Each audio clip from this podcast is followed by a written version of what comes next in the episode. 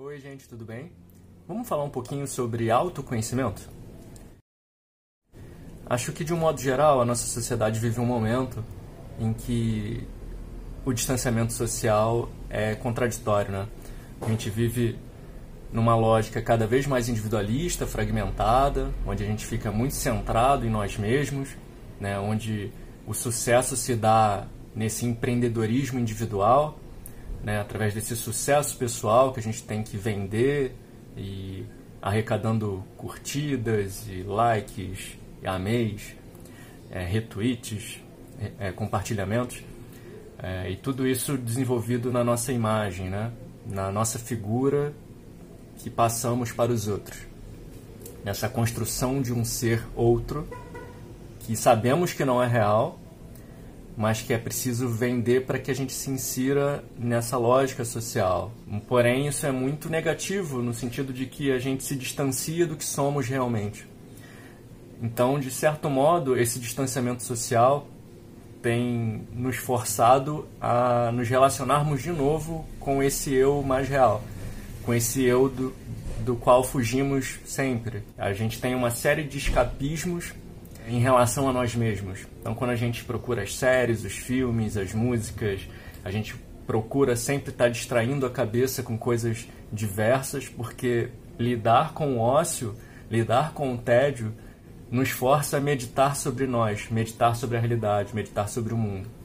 E meditar sobre o ser também. Né? Esse distanciamento do sentir.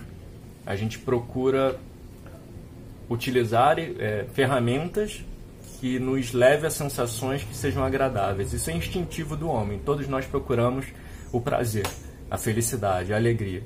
E procuramos fugir da dor, consequentemente.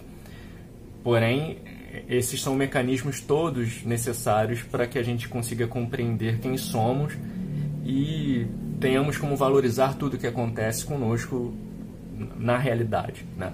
no mundo em que vivemos, na materialidade das coisas. Eu costumo dizer que toda pessoa é um universo.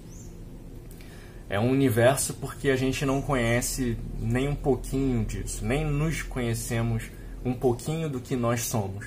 Fisicamente a gente não tem pleno controle sobre tudo. Mentalmente também não temos pleno controle sobre tudo. Mas fundamentalmente espiritualmente. Espírito não num sentido religioso, pode ser também caso você tenha alguma crença, mas digo num sentido filosófico, desse de essência do ser, disso que ultrapassa a razão, essa razão cartesiana, positivista, de essa razão do controle, né, do raciocínio lógico. É, digo o, o espírito que lhe faz agir, que lhe promove impulsos, essa essência. E para isso, para ter domínio, não domínio, mas você ter consciência das suas particularidades, é preciso que a gente sinta. É preciso que a gente deixe de fugir do sentir. E talvez esse seja o principal sentido desse distanciamento social.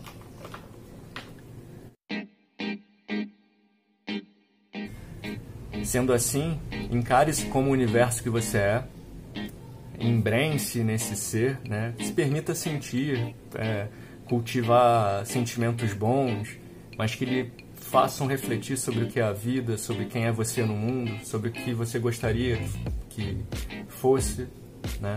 sobre modos de se desenvolver, de se autoconhecer também. Permita-se sentir. Isso é muito importante para esse processo que a gente está vivendo agora, principalmente agora. É isso, gente. Por favor, comentem, deixem aí nos comentários é, como vocês têm feito para lidar com esse processo de autoconhecimento, se vocês estão realmente aderindo ao escapismo, porque é um momento de angústia, de incertezas, o que é super compreensível também, né? não ter domínio sobre as coisas. A gente nunca tem, mas essa incerteza cabal, como a gente tem vivido hoje, de não saber quando vai acabar esse distanciamento social e que mundo será esse após tudo isso que aconteceu, esse momento histórico nos proporciona uma certa angústia, né? Então, como vocês estão lidando com isso? Deixem nos comentários, por favor. E aí, o que, você tem feito para se conhecer melhor nesse período? Ou para conseguir fugir um pouco da angústia que essa incerteza nos proporciona?